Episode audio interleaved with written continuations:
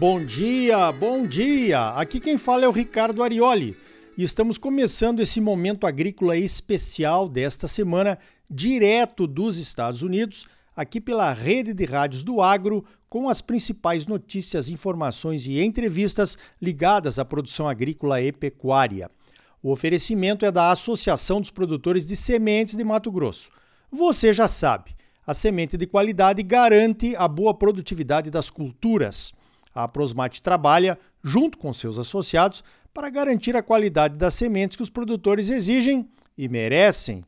Vamos às principais notícias da semana? Então veja esta. A Conferência do Clima, que está acontecendo em Dubai, nos Emirados Árabes Unidos, termina no próximo dia 12 de dezembro e está produzindo declarações de autoridades bem interessantes. Uma que me chamou a atenção foi a do presidente do Paraguai, o Santiago Penha, na plenária onde ele falou. A sua fala se baseou em três sonoros nãos para reforçar a posição de que o Paraguai já está produzindo grãos e carnes de forma sustentável. Ele disse não ao conceito de que a agricultura e os sistemas de produção de hoje devem se adaptar e se transformar totalmente. Disse que a produção de alimentos no Paraguai já está se transformando e se tornando mais sustentável. E disse que quem deveria se transformar primeiro são os países que queimam combustíveis fósseis para gerar eletricidade. Bingo! O segundo não do presidente do Paraguai foi a respeito de combater os impactos nocivos associados à agricultura. Segundo ele, a agricultura do Paraguai pratica plantio direto, rotação de culturas, usa biotecnologia, adubação verde e cobertura de solo. E a pecuária é produzida a pasto também de forma sustentável. Então, que efeitos nocivos da agricultura seriam esses? Bingo de novo! E o terceiro não foi contra o conceito de uma agricultura de menores emissões que seria menos produtiva, já que as medições de emissões de gás de efeito estufa ainda trazem uma incerteza muito grande. Segundo o presidente Santiago Penha, todos os países do Mercosul já estão praticando uma agricultura de baixo carbono em comparação com outros países do mundo. Viva, viva, presidente Santiago! É isso mesmo. É uma penha, desculpe o trocadilho, que os países do Mercosul não estejamos alinhados para uma comunicação e uma reação comuns contra esses absurdos que vêm da Europa, principalmente contra a nossa agropecuária. E vêm de países que têm altas emissões e que não reconhecem os nossos avanços numa agricultura cada vez mais sustentável e associada à proteção ambiental dentro das nossas propriedades. Além disso, não podemos esquecer o Brasil é responsável por menos de 3% das emissões mundiais totais. Mesmo que conseguíssemos zerar todas as nossas emissões, as ameaças das mudanças climáticas ainda estariam pairando sobre as nossas cabeças com 97% da sua força. Parabéns ao presidente Santiago Penha, do Paraguai, que cumpriu o seu papel e, por tabela, nos defendeu. Por que será que estamos nos sentindo mais representados pelo presidente do Paraguai do que pelo nosso? Ainda sobre essa inversão de pressões pelo aquecimento global que recai sobre a agropecuária mundial, quando deveria estar focando em combustíveis fósseis, veja mais essa. O Parlamento Europeu rejeitou nesta semana a proposta de uma comissão que limitava o uso de pesticidas na agricultura europeia. A proposta reduzia radicalmente o uso de produtos químicos que protegem a produtividade das culturas. Veja que as pressões ambientalistas, entre aspas, não estão somente sobre nós. Na Europa, as pressões corriam soltas. Mas parece que o radicalismo desse tipo de proposta imbecil está sendo combatido. Começou na Holanda com a vitória de um partido novo que baseia sua atuação na defesa dos produtores locais e segue na França. A França é o país europeu que mais produz alimentos. Os produtores saíram às ruas nesta semana para protestar a favor do herbicida glifosato e contra a falta de uma ação do governo francês para defender os interesses de produtores franceses em uma outra questão da comunidade europeia que está em discussão: destinar 4% das terras agrícolas para proteção ambiental. Pois então, pensa aqui comigo. Se os produtores franceses não aceitam destinar 4% das terras agricultáveis para proteção ambiental, será que aceitariam 20% de reserva legal?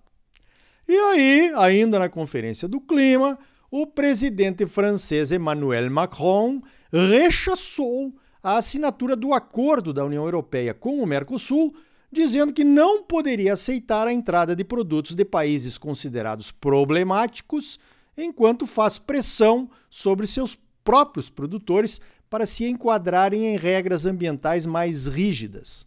Problemáticos quem, Emmanuel? Quem protege 20, 35 até 80% de vegetação nativa dentro das propriedades privadas, enquanto aí na França não querem proteger nem quatro, nem com subsídio. Esse mundo está mesmo virado do avesso, como dizia a minha avó. Quer mais uma? O coordenador da COP de Dubai, um sheik, que também é o presidente de uma empresa petrolífera lá das Arábias, disse que não há comprovação científica de que as emissões do petróleo estejam realmente causando o aquecimento global. Ele é o coordenador da Conferência do Clima, entendeu? E ainda convidaram o Brasil para fazer parte da OPEP, a Organização dos Países Produtores de Petróleo. Logo, o Brasil, que tem um pré-sal de matérias-primas para produzirmos e usarmos combustíveis renováveis, como já estamos fazendo. Quer saber? Eu acho que deveríamos entrar para essa OPEP aí. Sério. Veja que a Venezuela quer invadir a Guiana, pois acharam um monte de petróleo por lá. Os venezuelanos dizem que a área petrolífera era deles e querem de volta. Os russos apoiam a Venezuela na surdina. Os americanos, então, estão apoiando a Guiana. E o Brasil, que já mandou tanques para a fronteira, também tem petróleo lá no norte um monte de petróleo dizem que essas reservas do norte do Brasil podem ser maiores do que o pré-sal. Então, com todo esse interesse em petróleo, essas declarações na Conferência do Clima e outras cocitas, mas você acredita que esse petróleo não será extraído e vendido por conta do aquecimento global? Bem, o Natal está chegando e é tempo de acreditar. Eu, por exemplo, acredito em Papai Noel. Por que não acreditaria? Ele sempre me traz presente todos os anos. Mudamos de assunto? Então veja esta. Na Argentina, o ministro da Agricultura do novo governo, Fernando Vilela, disse que a produção agropecuária terá um papel importante para reverter a situação de pobreza em que se encontra 46% da população de lá. Na estrutura organizacional do novo Ministério da Agricultura argentino, eu vi o nome do meu amigo Pedro Vinho. Ele é o atual presidente da Maizar, a Associação da Cadeia de Produção do Milho, lá da Argentina, e já foi entrevistado algumas vezes aqui no Momento Agrícola. Eu também vi o nome da Beatriz Pilu Giraldo, que é produtora e participa de um programa de rádio chamado Campo Minado e será a vice-presidente do INTA, o Instituto de Pesquisa Argentino semelhante à nossa Embrapa. Ó, oh, teremos então boas entrevistas pela frente, hein? Veja esta. As condições precárias das lavouras brasileiras continuam, mas o mercado parece não estar precificando isso ainda. As cotações da soja estão caindo na Bolsa de Chicago e os preços ofertados aos produtores nesses dias não subiram tanto quanto serão as perdas estimadas. Olha, é difícil estimar perdas, né? Mas se vender agora e colher menos do que o esperado, será prejuízo duplo na certa.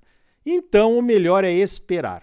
O ano vai acabando e os interesses de compra e venda vão entrando no ritmo dos feriados. Veja esta: enquanto o mercado de grãos não aquece, o mercado do boi gordo dá sinais de estabilidade em um novo patamar de preços. Sinais das festas de final de ano também, onde aquele churrasquinho certamente vai acontecer, pode ser. Quem tem boi gordo para vender é hora de aproveitar. E a compra da reposição também ainda está atrativa. E há uma tendência de alguns produtores que vão perder a boa janela de plantio do milho plantarem braquiária depois da colheita da soja para fazer o boi safrinha. Esta é uma das vantagens de quem já faz a integração da lavoura com a pecuária. Tem mais opções para fugir das crises. Veja esta: a previsão de exportações de frutas brasileiras era de 1 bilhão de dólares em 2023. Esse número já foi ultrapassado com as exportações de novembro, segundo a Secretaria de Comércio Exterior, a CSEX. Até novembro, o Brasil exportou um volume de frutas 12% maior do que no mesmo período do ano passado, com uma receita 30,4% melhor. São as frutas frescas brasileiras conquistando mercados.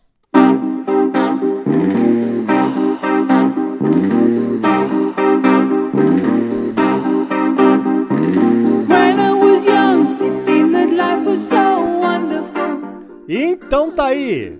No próximo bloco, vamos falar do Congresso dos Produtores de Sementes dos Estados Unidos, que a Aprosmate veio participar na Flórida.